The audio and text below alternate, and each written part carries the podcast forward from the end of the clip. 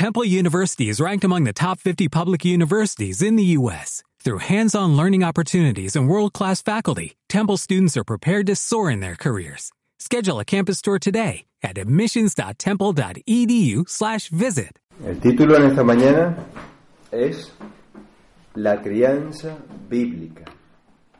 La crianza bíblica, así que vamos a hablar acerca de la crianza de los hijos que podamos tener, aquellos que somos creyentes.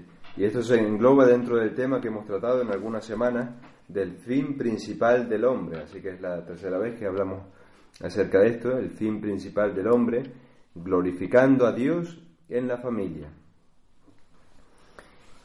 Así que en estudios anteriores hemos visto cómo Dios creó al hombre con un fin principal, que es glorificar a Dios y gozar de Él para siempre, que esa es la respuesta que da el Catecismo Menor de Westminster acerca de esa pregunta de cuál es el fin principal del hombre, y la respuesta es esa respuesta conocida, el fin principal del hombre es glorificar a Dios y gozar de Él para siempre.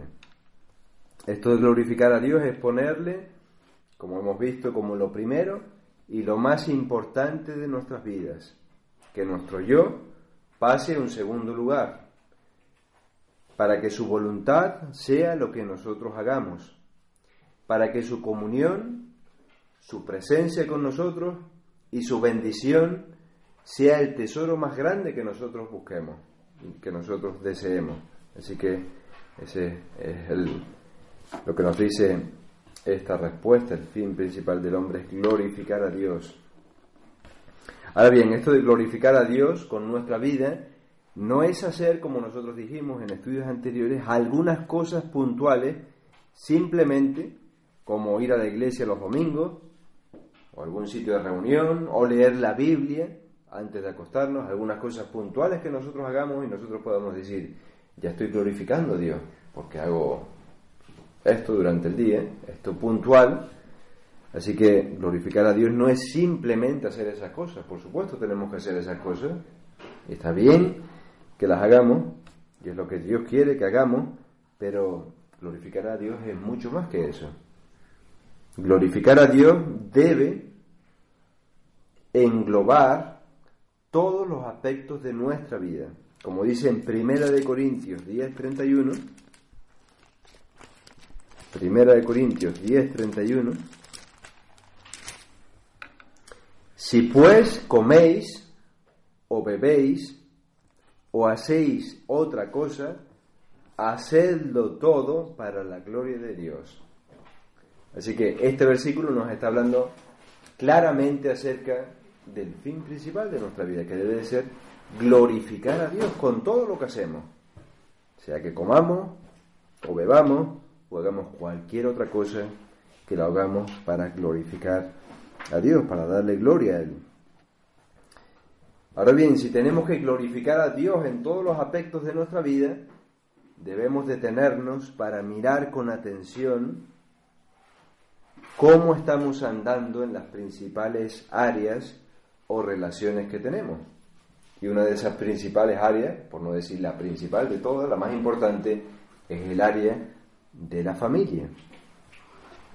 Y en la vez anterior vimos cómo podemos glorificar a Dios en el matrimonio y en esta ocasión, en esta mañana, vamos a meditar algo y decir algunas cosas de cómo Debemos de glorificar a Dios en la crianza de nuestros hijos. Y el primer texto que podemos leer en cuanto a esto es Josué 24, 14 y 15. Este pasaje también conocido. Josué 24, versículos 14 y 15.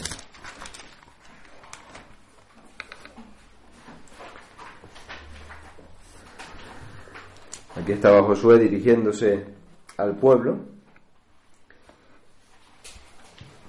El pueblo tenía diferentes opciones a elegir.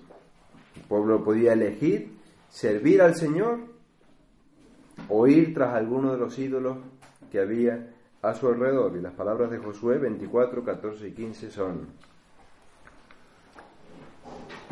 Ahora pues temed a Jehová y servidle con integridad y en verdad y quitad entre vosotros los dioses a los cuales sirvieron vuestros padres al otro lado del río y en Egipto, y servid a Jehová.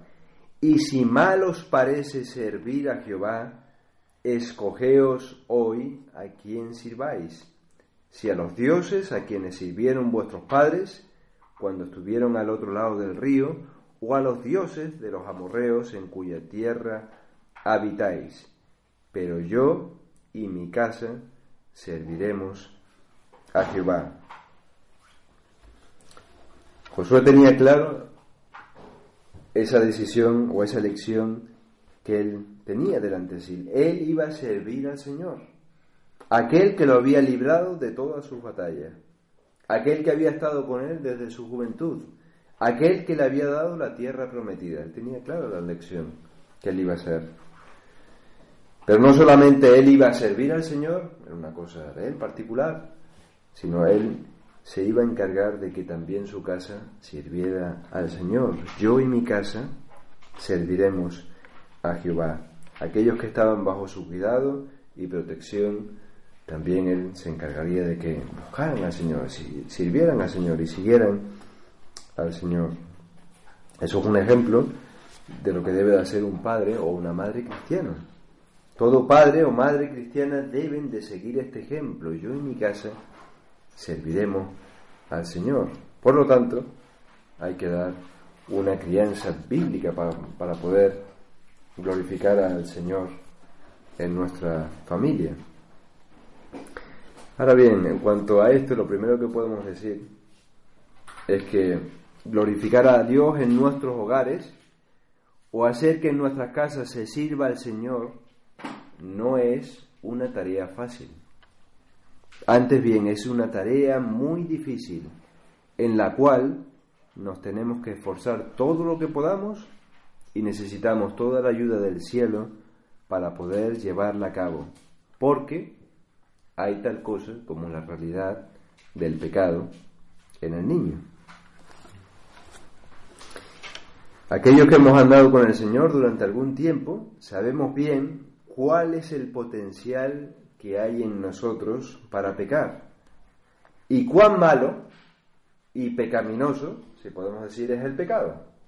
El pecado es muy pecaminoso, si podemos hablar en base a esos términos, decir esa redundancia. Pecado es muy malo, muy pecaminoso. El pecado es algo horrible. Rompe relaciones humanas, arruina a personas, engendra contiendas e incluso guerras. Es la raíz y la causa de todas las desgracias humanas. El pecado es, en definitiva, muerte. Y no nos lo vamos a poder quitar de encima mientras vivamos. Aunque recibamos la salvación y el perdón de nuestros pecados y lleguemos en nuestro caminar cristiano a la altura del apóstol Pablo, clamaremos junto a él, miserable de mí, ¿quién me librará de este cuerpo de muerte? Así que esa realidad la podemos ver nosotros en nosotros mismos, aquellos que somos creyentes, cuán malo, cuán pecaminoso, cuán horrible es nuestro pecado, incluso siendo creyentes y teniendo el Espíritu Santo en nuestros corazones y habiendo sido santificados por el Señor. Durante mucho tiempo seguimos viendo que hay tal realidad en nosotros mismos nuestro pecado. Pues bien, el pecado también está en el corazón de nuestros, de nuestros hijos. Ese pecado que es horrible, pecaminoso sobremanera, pues está en el corazón de nuestros hijos. Proverbios 22.15 dice, Proverbios 22, versículo 15, dice,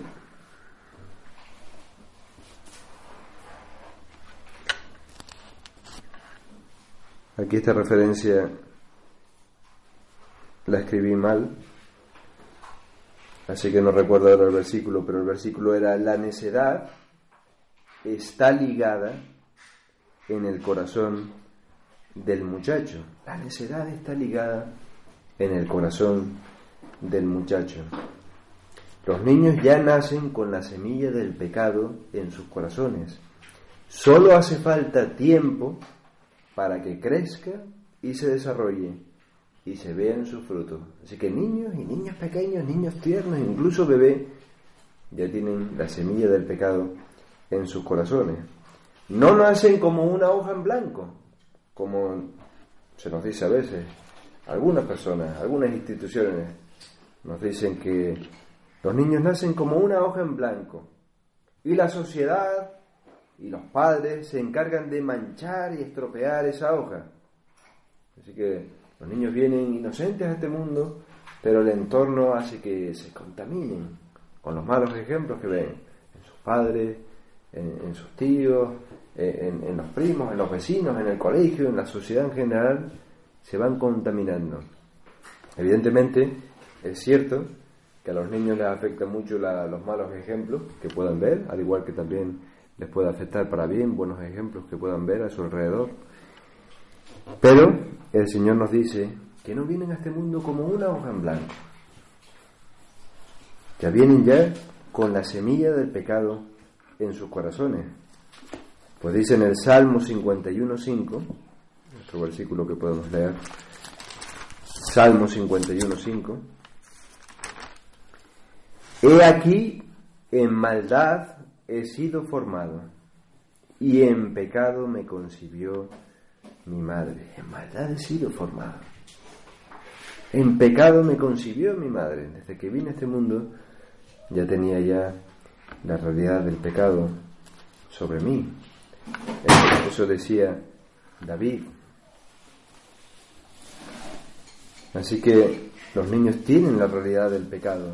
Nosotros tenemos que tenerlo en cuenta a la hora de criar a nuestros hijos debemos de saber que claramente que nuestros hijos tienen pecado en sus corazones.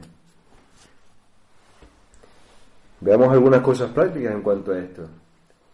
Dado que los niños nacen con esta semilla del pecado en sus corazones, cuanto antes comencemos a tratar con el pecado, en ellos, mejor.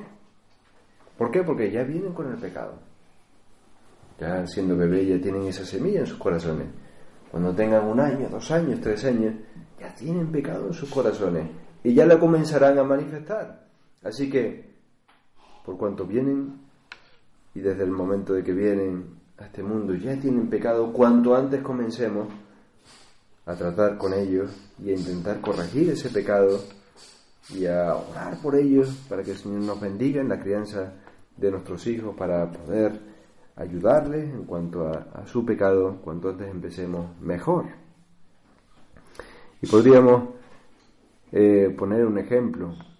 Si tenemos un jardín y dejamos crecer pequeñas hierbitas, porque no le damos importancia, porque son, son pequeñas hierbitas, no van a ser, no van a estropear el jardín, son hierbitas sin importancia, que apenas las podemos ver. Pronto esas hierbitas crecerán y serán grandes y gordas y costará mucho más arrancarlas. Y sí las podremos arrancar, pero tendremos que hacer un, esfuerzo mucho mayor, será mucho más costoso. Conllevará mucho más tiempo arrancar esas hierbas grandes y gordas que en un tiempo eran fáciles de sacar, fáciles de arrancar y podía haber eh, hecho que el jardín luciera mucho mejor.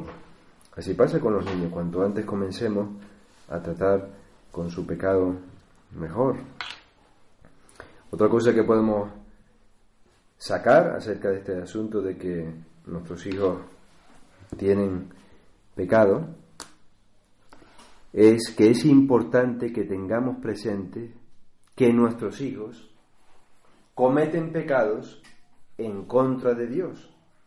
Y eso es lo principal que nosotros debemos de tener en cuenta a la hora de corregirlo. Los pecados que cometen en contra de Dios. Eso es lo que pasa cuando ellos están pecando. Los pecados principalmente son hechos en contra de Dios. En la crianza de nuestros hijos pueden suceder muchas cosas. Quizás nuestros hijos puedan ofendernos por su proceder nuestros hijos puedan desobedecernos, no tener en cuenta nuestras palabras, nuestra dirección que le hemos dado en el pasado Y encima puede ser que incluso nos dejen mal delante de otras personas. Y nuestro testimonio se pueda ver de alguna manera entorpecido. Y cuando pasen estas situaciones, de que nuestros hijos en definitiva nos desobedecen, acabamos quizás actuando con ira, con impaciencia, y le mostramos lo enfadados que estamos, lo ofendidos que estamos con ellos por no haber tenido en cuenta nuestras palabras. Ahora bien, este enfado, este sentimiento de ofensa que nosotros tenemos es algo lógico y normal, pero si simplemente se queda en eso, en un enfado que nosotros tenemos con nuestros hijos por habernos deshonrado, desobedecido, hay un problema. Hay un problema. Porque el pecado es hecho principalmente en contra de Dios. Si nosotros nos quedamos con ese sentimiento de ira, de enfado con nuestros hijos, puede ser que al día siguiente ya todo haya pasado. Ya quizás nuestros hijos nos ha pedido perdón, ya nos hemos reconciliado, ya lo hemos olvidado, e, ese asunto que ha pasado con, nuestro hijo, con nuestra hija, pero lo más importante ha estado ausente. No hemos tratado el pecado de, nuestros hijos, de nuestro hijo en relación con el Señor. Puede ser que nosotros, como decía, hayamos perdonado ya esa ofensa, la hayamos olvidado incluso, pero ese pecado ha sido cometido en contra del Señor. Ni siquiera hemos eh, dicho nada. No le hemos animado, ayudado a buscar al Señor en esa situación que ha acontecido. Así que cuando nuestros hijos pequen, nos desobedezcan, en definitiva, hagan algo malo, no nos podemos quedar simplemente en el ámbito de lo humano, en mi ofensa, la ofensa que yo tengo por el mal proceder de mi hijo o de mi hija, sino tenemos que aprovechar esas ocasiones para llevarlos al Señor, para hacerles recapacitar de que sí, ha sido una ofensa para mí, esta desobediencia que tú has tenido, incluso me has quizás podido dejar mal delante de esta persona o delante de, la otra persona, pero ese ha sido eh, lo principal de esta situación ha sido que ha sido una ofensa en contra del Señor, un pecado en contra del Señor, porque el Señor a ti te ha mandado a honrarle, a obedecerle, a tener en cuenta a tus padres, el Señor también te, te ha mandado pues otros deberes, a comportarte bien en el colegio donde quiera que tú estés y tú no has tenido en cuenta esos deberes, tú has pecado en contra de Dios. Así que en la crianza tenemos que tener en cuenta la realidad del pecado en nuestros hijos. No, no nos podemos quedar simplemente en el ámbito personal de las ofensas que ellos nos puedan hacer a nosotros. Y otra cosa a tener en cuenta es que precisamente en ese contexto que nosotros estamos hablando con nuestros hijos y le estamos haciendo ver su pecado y le estamos haciendo ver que principalmente el pecado que ellos han hecho ha sido en contra del Señor, precisamente en ese contexto es cuando nosotros predisponemos su corazón para hablarles de Cristo, hablarles de lo que hizo el Señor Jesucristo en la cruz del Calvario y cómo Él vino para llevar nuestros pecados en la cruz y cómo Él puede salvar y limpiar de cualquier tipo de pecado, que precisamente nosotros tenemos que buscar en Él su perdón, su salvación, la limpieza de nuestros pecados y cómo Él nos puede ayudar para sobreponernos a esos pecados, para mortificar esos pecados, como le tenemos que buscar. Así que, precisamente en este contexto que estamos hablando de nuestros hijos, de la realidad del pecado cuando se manifiesta, es cuando predisponemos su corazón para que reciba el mensaje del Evangelio. Ahora bien, ¿qué método debemos utilizar para instruir al niño?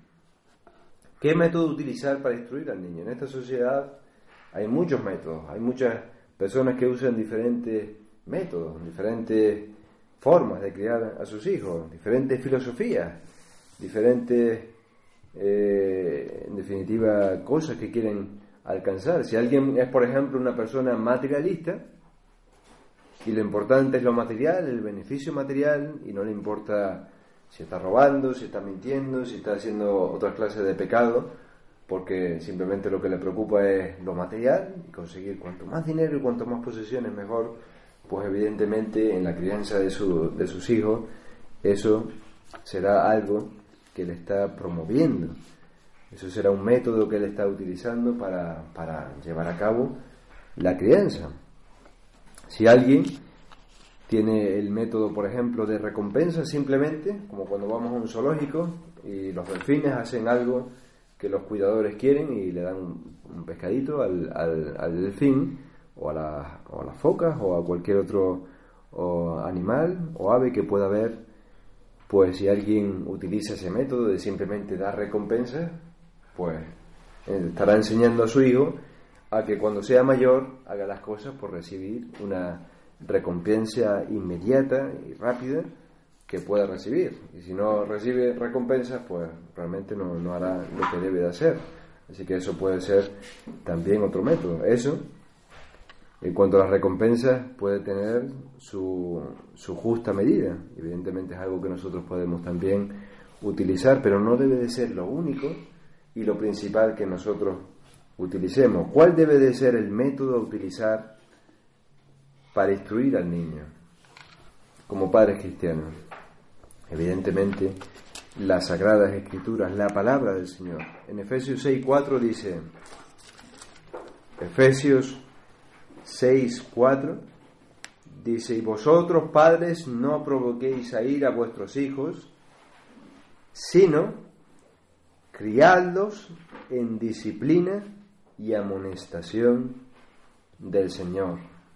Criadlos en la disciplina y la amonestación del Señor. La palabra del Señor, la Biblia, es lo que debe de respirarse en todo hogar cristiano. La palabra del Señor, la disciplina y la amonestación del Señor. Todos los mandatos, las advertencias, la guía, la exhortación del Señor debe de ser lo que los padres creyentes enseñen a sus hijos una y otra vez. La disciplina y la amonestación del Señor, la voluntad del Señor, todos sus mandatos, todo lo que nos ha dado, las advertencias, las amonestaciones, las promesas del Señor, cuando le obedecemos, la disciplina y la amonestación del Señor, es lo que debe de estar impregnado en todo hogar cristiano. Hoy en día está habiendo una gran oposición al cristianismo. Se quiere acabar con toda la moralidad que ha caracterizado en general a los países que recibieron en el pasado la influencia del cristianismo. Eso es lo que está pasando en nuestra sociedad hoy en día. Se quiere en definitiva acabar con las escrituras y acabar con Dios.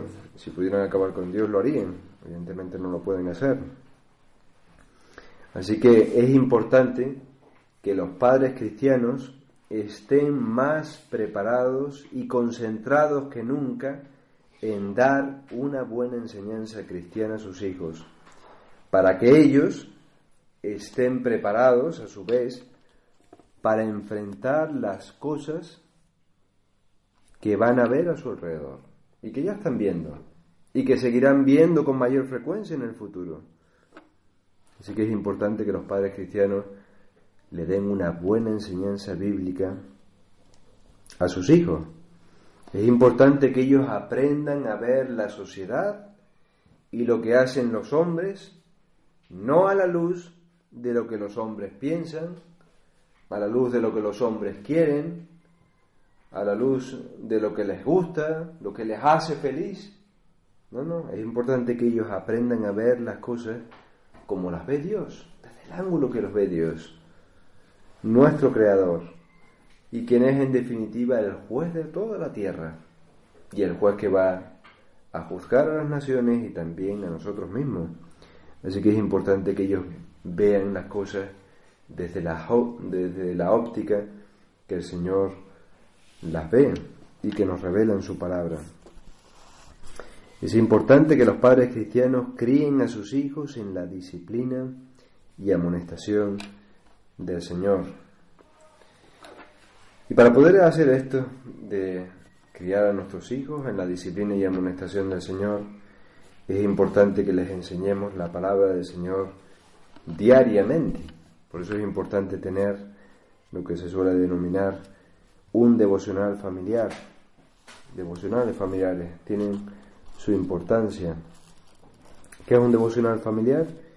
Es un tiempo en el cual se lee un pasaje de las Escrituras y se comenta y se puede orar también, se debe orar también. ¿Para qué? Para con ese tiempo, con ese tiempo de devocional familiar, ir enseñando las Sagradas Escrituras a nuestros hijos. Por eso es importante tener estos tiempos de devocional familiar y es importante intentar buscar un tiempo diario para poder tenerlo. Que puede ser por ejemplo, por la noche, antes de dormir. No necesariamente tiene que ser en ese momento del día, puede ser en otro momento del día, pero suele ser muchas, muchas personas y muchas familias lo suelen hacer de esa manera porque es justo antes de dormir que nosotros podemos ya cesar de nuestras diversas ocupaciones, ya estamos tranquilos, podemos recapacitar en aquellas cosas que han pasado durante el día, podemos traerlas a la memoria, podemos verlas a la luz de la palabra del Señor, podemos meditar y buscar la bendición del Señor para ese día y también el perdón de nuestros pecados durante ese día y buscar la bendición del Señor para el siguiente día. Así que puede ser por la noche, también puede ser por la mañana, porque así nos disponemos a afrontar el día ya con un pasaje en nuestra mente, con una enseñanza en nuestra mente, con una exhortación en nuestra mente. No necesariamente tiene que ser un tiempo largo, Cuanto más tiempo se tenga, evidentemente es mejor, pero no necesariamente tiene que ser un tiempo largo. En ocasiones puede ser que sea un tiempo largo, de 20 minutos, de 30 minutos, un tiempo relativamente largo para, para hablar con, nuestros con nuestros hijos, pero a veces quizás puede ser simplemente unos minutos, unos minutos en el cual traigamos una enseñanza a sus corazones, quizás un versículo, podamos explicárselo y podamos tratar con sus corazones y podamos intentar eh, sembrar esa buena semilla en sus corazones. Es importante que sea algo fácil para ellos de recibir, es un devocional familiar, es para nuestros hijos y realmente no es algo, no debe de ser algo muy difícil, algo demasiado profundo y teológico que ellos no puedan comprender. Se trata de darle una enseñanza a nuestros hijos algo que les pueda influenciar, algo que llegue a sus corazones, algo que ellos puedan ver pertinente y útil para ellos. Así que para poder criar a nuestros hijos en la disciplina y amonestación del Señor es importante que tengamos estos tiempos de devocional familiar. Pero no debemos de pensar que simplemente traer las escrituras a nuestros hijos es simplemente esos devocionales familiares que podamos tener, en el cual nos sentamos juntos como familia, en alguna habitación, en la sala, en la cocina.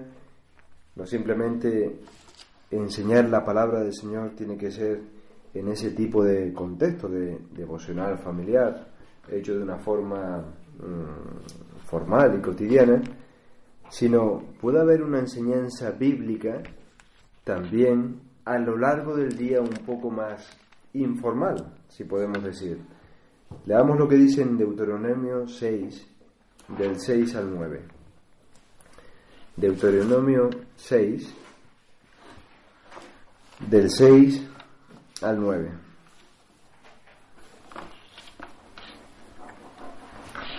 Dice en Deuteronomio 6, versículo 6. Y estas palabras que yo te mando hoy estarán sobre tu corazón y las repetirás a tus hijos y hablarás de, ellas estando en tu casa y andando por el camino, y al acostarte, y cuando te levantes, y las atarás como una señal en tu mano, y estarán como frontales entre tus ojos, y las escribirás en los postes de tu casa y en tus puertas. Aquí se está hablando de que nosotros los creyentes estamos llamados a repetir a nuestros hijos la palabra del Señor, versículos de la Biblia, enseñanzas de la Biblia, hablar de ella, estando en la casa, andando por el camino, al acostarte, hoy en día no se anda mucho por el camino, pero se puede ir en el coche, se, invierte tiempo yendo en el coche, o quizás en el, en el autobús, o en algún otro medio de transporte que podamos tener. Al acostarnos, al levantarnos, quiere decir que nosotros tengamos la palabra del Señor en nuestros labios de forma continua, para repetirla a nuestros hijos. Para que cuando veamos algo, algún anuncio o oigamos algún tipo de conversación, nosotros digamos, ¿te has fijado en, tal cosa? ¿Qué dice el Señor acerca de eso? ¿Y qué dice el Señor acerca de lo otro? ¿Y cómo crees que, el Señor ve este tipo de actitudes? ¿Y tú crees que el Señor te está agradando a ti con esto o, con lo otro? O sea, que tengamos una enseñanza bíblica de manera diaria con nuestros hijos. Y traigamos la palabra del Señor también dada de esta manera eh, un poco más informal, si podemos decir, aparte del devocional familiar que nosotros podamos tener. Pero aparte de esto, nosotros debemos de enseñarles a leer la Biblia por sí mismos y a orar por sí mismos. Porque algún día nuestros hijos no nos van a tener a nosotros. Y puede que ese tiempo realmente quizás no sea muy largo. ¿Qué pasará con nuestros hijos? ¿Qué, pasaría si nuestros hijos nos perdieran a nosotros? Si algo nos pasa a nosotros y, ellos se quedan huérfanos. Ellos tendrían el hábito de leer la Biblia por sí mismos. Ellos tendrían el hábito de orar por sí mismos, aunque sea una oración antes de acostarse. Les hemos animado nosotros a leer unos versículos por sí mismos o siempre, simplemente ellos ven que el padre o la madre toma la Biblia y que su padre y su madre estaban contentos con eso. ¿eh? Y que su padre y su madre no se preocuparon de que nunca los vieron con una Biblia en la mano. Nunca los vieron haciendo una oración por sí mismos. Así que es importante que les enseñemos ese hábito. Los hábitos que se aprenden de pequeños suelen perdurar. Y e-, ese hábito, con la gracia del Señor, puede perdurar si nosotros se lo enseñamos con, constancia, que nosotros les enseñemos verdaderamente a leer la Biblia por sí mismo, a orar por sí mismo. Ahora, algunas cosas prácticas para tener, para tener en cuenta. Vamos a ver esto que sea un poquito más, incluso más práctico de lo que hemos visto hasta ahora. En primer lugar, para nosotros poder tener una crianza bíblica, tenemos que enseñarlo, enseñarle a obedecernos. Todo padre cristiano debe de hacer un énfasis eh, continuo y fuerte y premeditado en esto. Efesios 6, 1 dice, Hijos, obedeced en el Señor a vuestros padres, porque esto es justo. Esto se le manda a los hijos. Hijos, obedeced en el Señor a vuestros padres. Por causa del Señor se tiene que obedecer a los padres. ¿Y por qué es justo? Por esas dos razones. Porque los hijos provienen de los padres. Son dados por el Señor, pero provienen de los padres y es justo que los hijos honren y obedezcan a sus padres. Pero además de eso, de porque es justo, es por causa del Señor. Porque obedeciendo a los padres se estará obedeciendo al Señor y se estará honrando al Señor. Porque es la voluntad que los hijos lo hagan de esa manera. Así que los padres tienen que hacer un énfasis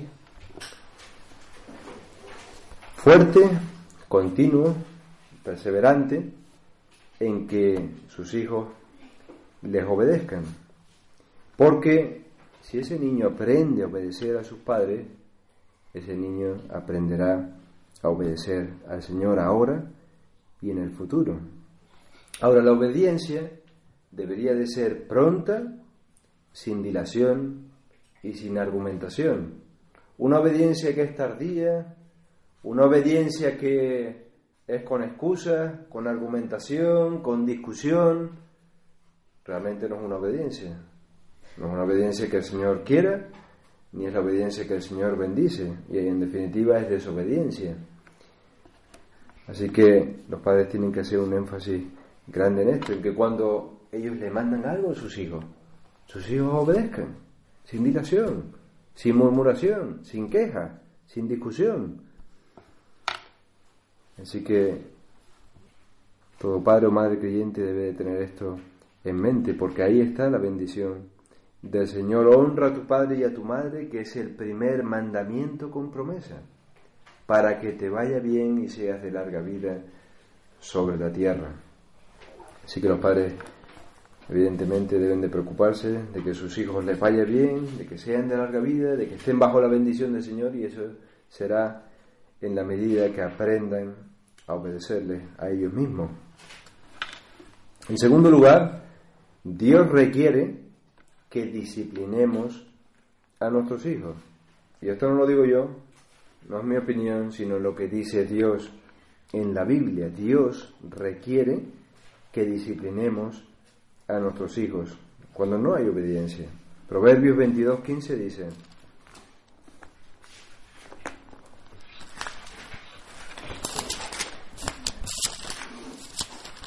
Proverbios 22.15 dice, la necedad está ligada en el corazón del muchacho. Este era el versículo que antes estaba buscando. Mas la vara de la corrección la alejará de él. La vara de la corrección la alejará de él. Y otro versículo en Proverbios 13.24 El que detiene el castigo a su hijo aborrece, mas el que lo ama desde temprano lo corrige. Así que Dios requiere que disciplinemos a nuestros hijos cuando desobedecen. Ahora, esta disciplina debe de ser una disciplina hecha con amor, con moderación, con ternura, con firmeza, pero con ternura, nunca con ira. No se trata de destruir al hijo, hacerle daño al hijo por simplemente por hacerle daño, por descargar nuestra nuestra frustración. No, no. La disciplina que el Señor requiere y que nos manda como Padre debe de ser hecha con amor, con moderación y nunca con ira. Ahora, otra cosa que el Señor quiere de nosotros como Padre, Efesios 6, versículo 4, es que no provoquemos a ira a nuestros hijos. Efesios 6:4, y vosotros padres no provoquéis a ira a vuestros hijos. ¿Qué es, ¿Qué es, esto de provocar a ira? Provocar a ira a un hijo o a una hija. Bueno, esto es tener un trato descortés, un trato irrespetuoso con nuestro hijo y que nuestro hijo perciba que, que realmente nosotros tenemos respeto por él, la tratamos ahí de cualquier manera. Un trato descortés, irrespetuoso. Un trato con nuestro hijo, con nuestro hijo, con impaciencia. Que perdemos la paciencia en un segundo. Un trato impaciente. Que nuestro hijo, nuestra hija perciba que hay desprecio por él o por ella. Eso es provocar a, hija, a ira a nuestros hijos. O ser demasiado pesados, por así decirlo. Estar con demasiados mandatos y demasiadas instrucciones, de tal manera que nuestro hijo prácticamente no se pueda mover de, donde está. Provocarles a ira. Estarnos metiendo en, en todos, en cada una de las cosas, en cosas que, que son irrelevantes y cosas que deberíamos más bien ser pacientes en cuanto a algunas cosas. No, no estoy diciendo en cuanto a algunos pecados, que tenemos que ser evidentemente específicos y instruirles en todo momento y en todo tiempo, sino cosas que son irrelevantes. Así que eso puede llevar a nuestros hijos a que tengan una a que entren en una situación de ira, que al final acaben pecando, pero porque nosotros lo estamos facilitando, lo estamos promoviendo.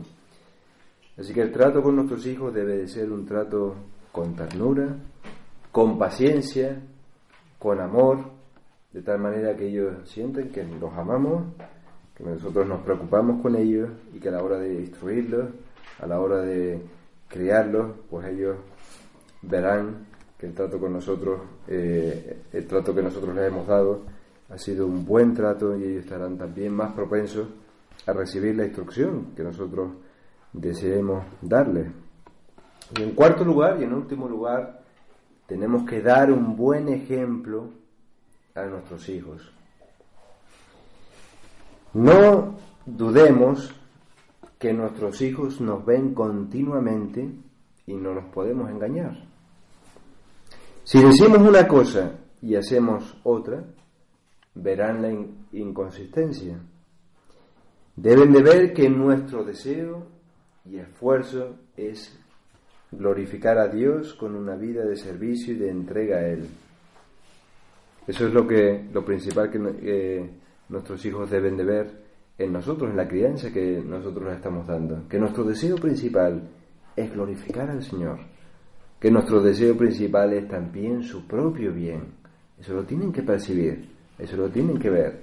Si ellos ven una inconsistencia, que decimos una cosa, cuando por ejemplo hacemos el devocional familiar y durante el día realmente estamos haciendo otra, lo contrario, van a ver algo que ellos dirán, ¿y esto qué es? ¿A, qué le hago caso? ¿A lo que me dice mi padre por su boca o a lo que realmente está haciendo durante el día? ¿A qué le hago caso?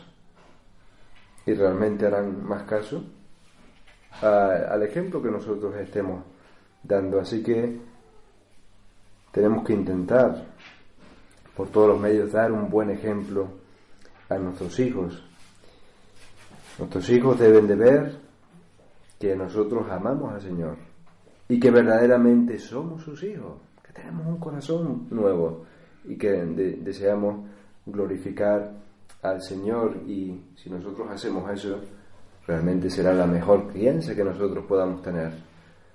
Que nuestros hijos realmente puedan percibir que amamos al Señor, que deseamos glorificarle, que tomamos en serio su palabra, que mortificamos nuestros pecados, que pedimos perdón cuando hemos hecho lo malo, que hacemos las cosas con amor que a pesar de que nos equivoquemos, rectificamos y que en definitiva tenemos el Espíritu del Señor en nuestros corazones.